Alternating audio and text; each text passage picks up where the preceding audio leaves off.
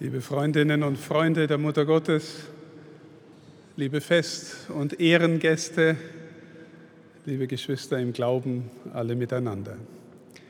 Ich möchte mit Ihnen heute über das Wort Durchbruch nachdenken und dann in einem zweiten Teil über den Tod und das Leben. Zunächst das Wort Durchbruch versteht jeder von uns und wir verstehen es auf verschiedenen Ebenen. Die ganz gegenständliche, materielle Ebene ist zum Beispiel, wir schaffen in unserem Haus einen Durchbruch, wir reißen eine Wand ein und machen da eine Tür dazwischen oder wir vergrößern den Raum durch einen Durchbruch. Oder wenn Menschen einen Tunnel graben, und sie am anderen Ende rauskommen, dann gibt es einen Durchbruch und endlich scheint das Tageslicht da hinein und erfüllt auch einen Teil des Tunnels mit dem Licht. Oder wenn militärische Auseinandersetzungen sind und zwei Fronten stehen sich gegenüber und die eine schafft einen Durchbruch auf dem Weg zu dem größeren Ziel. Wir verwenden dieses Wort also in einem ganz materiellen Sinn. Aber wir verwenden es auch metaphorisch in einem bildlichen Sinn, wenn zum Beispiel Menschen miteinander verhandeln, Tarifpartner verhandeln miteinander und es kommt nach den Auseinandersetzungen verschiedene Positionen, die miteinander ringen, irgendwann hoffentlich zu einem Durchbruch und man geht gemeinsam weiter. Oder das Erkennen, unser Erkenntnisvermögen, Menschen forschen nach bestimmten Dingen, haben bestimmte wissenschaftliche Fragen, zum Beispiel Menschen forschen, was denn helfen könnte, welcher Impfstoff helfen könnte gegen den Coronavirus und dann gibt es irgendwann einen Durchbruch in der Erkenntnis. Wir sagen ja auch manchmal bildlich gesprochen, mir geht ein Licht auf. Das heißt, irgendwie ist das Licht schon da in uns, aber jetzt geht's auf. Ein Durchbruch für die Erkenntnis. Und liebe Schwestern und Brüder, ich möchte vor allem diese metaphorische Ebene verwenden, um deutlich zu machen, dass es auch in unserem gläubigen Leben immer wieder um sowas wie einen Durchbruch gehen muss. Nämlich um einen Durchbruch in der Erkenntnis, in der Gewinnung einer tieferen Überzeugung, dass uns auf einmal etwas aufgeht, dass wir etwas verstehen, was dann unseren Glauben vertieft, verstärkt, erneuert. Und fast immer in unserem christlichen Kontext haben diese Durchbrüche zu tun mit der tieferen Erkenntnis dessen, wer Christus ist, wer er ist und wie er in unsere Welt hineinwirkt, in unsere Gemeinschaft als Kirche hineinwirkt, in unsere eigene Seele hineinwirkt. Haben Sie schon mal die Erfahrung machen dürfen, dass Sie etwas gehört haben über Christus, dass sie im Evangelium gelesen haben, dass sie einen festlichen Gottesdienst gefeiert haben, dass sie einem Menschen begegnet sind, der vielleicht erfüllt war von Gottes Gegenwart und auf einmal haben sie auch irgendwas besser verstanden. Sie sind im Herzen berührt worden. Im Evangelium steht manchmal, es traf sie mitten ins Herz. Und dann kommt es zu einem Durchbruch. Man versteht jetzt nicht nur im Kopf, nicht nur im Wissen, sondern der ganze Kerl, die ganze Frau versteht jetzt plötzlich etwas mehr davon, was es bedeutet, dass Christus in unsere Welt gekommen ist. Und dass er nicht nur in unsere Welt gekommen ist vor 2000 Jahren, sondern dass er im Inneren von uns ankommen will und zum Durchbruch kommen möchte. Was verhindert den Durchbruch? Wir haben in der zweiten Lesung die rätselhafte Zeile gehört, der letzte Feind, der entmachtet wird, ist der Tod. Paulus hat uns zuvor erzählt, dass durch einen Menschen der Tod in die Welt gekommen ist und Paulus denkt natürlich an das geheimnisvolle Geschehen am Anfang der Geschichte, wie auch immer man das denken mag, aber auf jeden Fall hat sich der Mensch von Gott entfernt durch das, was wir den Sündenfall nennen. Der Mensch entfernt sich von Gott und es bedeutet das innere Licht, das innere Getragensein, das innere Leben, das mich mit Gott in Verbindung hält, wird verdunkelt, wird verschüttet. Wir haben nicht mehr den unmittelbaren Zugang zu Gott.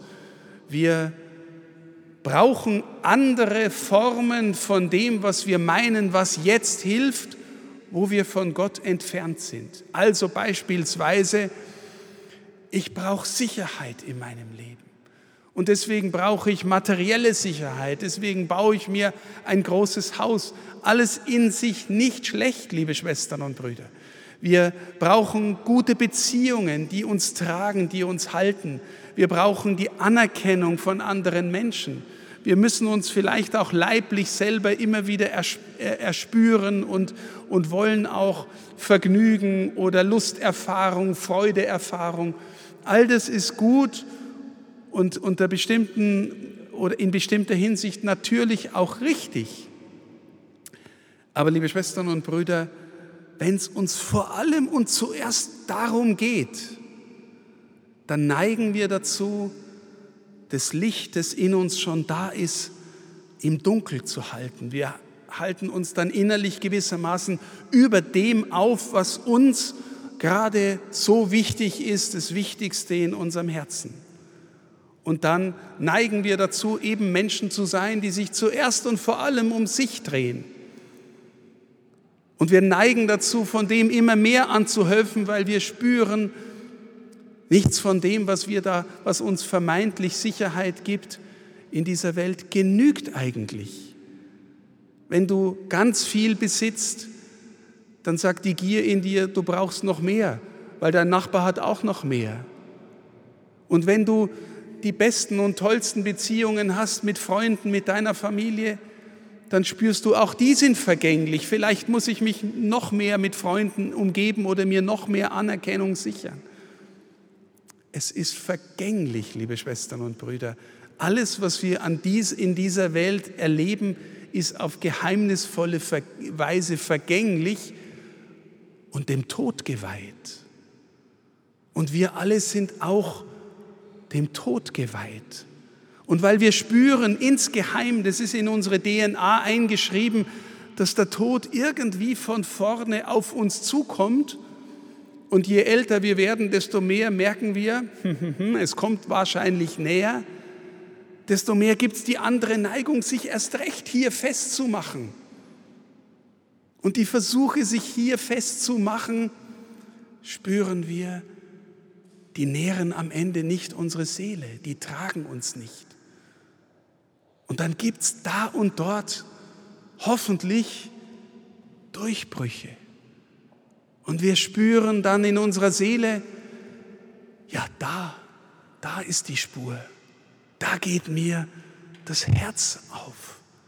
Da ist etwas, was mich atmen lässt, was mich die Dinge, nach denen ich sonst so strebe, hinter mich sein lässt, hinter mir sein lässt. Und ich versuche dieser Spur zu folgen, weil ich wieder etwas mehr von dem erkannt habe, was Jesus in diese Welt gebracht hat.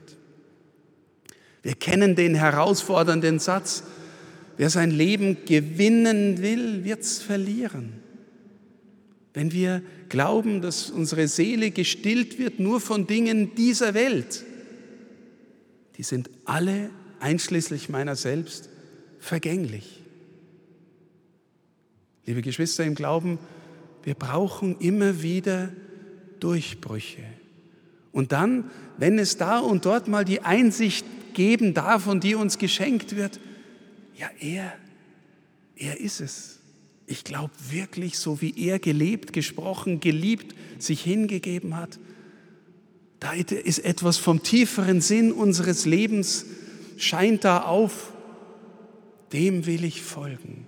Ich bin im Herzen davon berührt worden.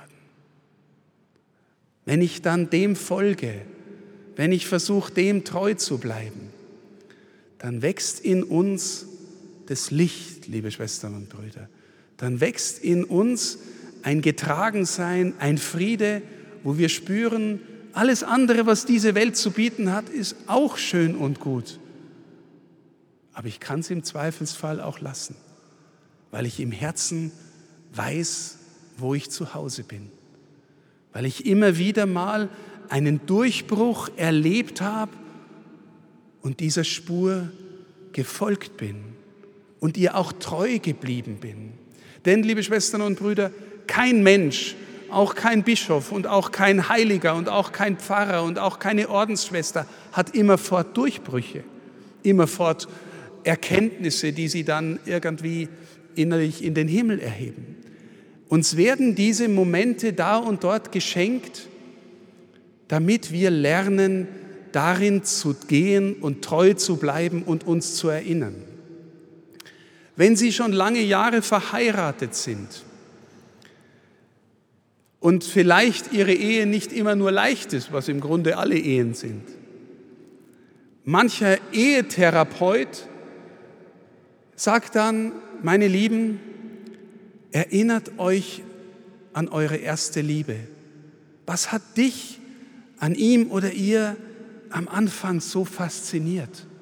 Was, was hat dich in deinem Herzen zu dem Durchbruch kommen lassen, dass du sagen konntest, ihn oder sie will ich heiraten?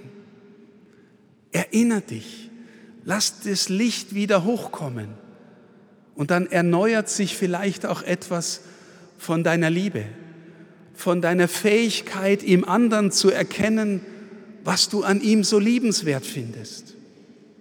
Und dann kannst du wieder weitergehen in der Treue. Liebe Schwestern und Brüder, das ist der Weg unseres Glaubens. Uns immer wieder beschenken lassen von kleinen oder größeren Erkenntnissen, Durchbrüchen und dann Erinnerungsgemeinschaft sein in dem, was uns trägt und getragen hat. Und jetzt, warum gehen wir dazu zur Mutter des Herrn nach Altötting? an einem wunderbaren Tag wie diesen, wo wir glauben, dass der Himmel durch sie offen ist? Na, in ihr ist vollends zum Durchbruch gekommen die Gegenwart Gottes in ihrer Seele durch die Geburt des Herrn. Aber hat sie immer nur gewusst im Kopf, dass das alles so stimmt? Naja, der, der ihr angekündigt worden ist, als der, der auf dem Thron äh, Davids sitzen wird, der über sein Volk herrschen wird bis in Ewigkeit, der wird schon ganz am Anfang mit dem Tod bedroht durch Herodes. Sie müssen nach Ägypten fliehen. Der wird verspottet und verjagt, der wird abgelehnt vom religiösen Establishment, der wird am Ende furchtbar gefoltert und gekreuzigt. Und sie erinnert sich an den Durchbruch, als der Engel zu ihr gekommen ist und ihr gesagt hat, was mit ihr passieren wird. Sie erinnert sich an das, was im heutigen Evangelium gesagt worden ist, dass die Elisabeth zu ihr sagt, wer bin ich, dass die Mutter meines Herrn zu mir kommt und dass das Kind in Elisabeths Leib hüpft. Und wahrscheinlich erinnert sie sich an diese vielen Momente im Leben Jesu, wo sie sich gewundert hat und gestaunt hat und ergriffen worden ist. Und sie bleibt genau deswegen unter dem Kreuz stehen und rennt nicht davon wie die Jünger. Sie ist die Glaubende. In ihr ist der Himmel offen und er bleibt offen. Und in ihr ist auch nichts verdunkelt durch Egozentrik und Sünde. Und trotzdem musste sie lernen zu verstehen, vertieft werden in der Erkenntnis, wer er ist und was ihre Rolle im Heilsplan ist. Wir gehen zu ihr, weil in ihr der Himmel bleibend offen ist. Wir gehen zu ihr, weil wir hoffen, in ihr und durch ihre Fürbitte immer wieder Durchbrüche erleben zu dürfen in der Erkenntnis der Frage, wer ist er?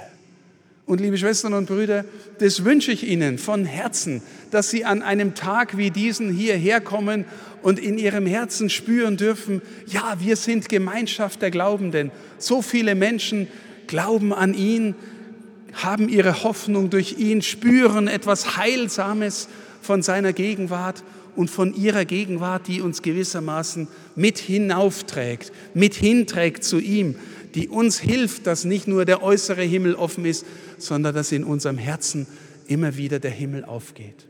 Und dann können wir von hier weggehen, gestärkt durch den Alltag wieder gehen und hoffentlich uns immer erinnern, was das Wichtigste im Leben ist und was andererseits nur das Zweit- oder Drittwichtigste ist. Und dass wir nicht der Versuchung nachgeben, das, was auch noch wichtig ist, den ersten Platz in unserem Herzen zu geben. Wir beten heute, dass sich an uns erfüllt, wenn wir mit ihr gehen, dass wir immer zu Jesus gehören und dass sich das an uns einmal vollenden wird. Und dann hat auch Corona nie das letzte Wort und dann hat nicht einmal unser Tod das letzte Wort, weil wir glauben dürfen, dass er nur der Übergang ist ins große Leben, in die große Freude mit dem Herrn. Das zeichnet diesen Tag aus und diese Freude liebe Schwestern und Brüder, wünsche ich uns allen. Amen.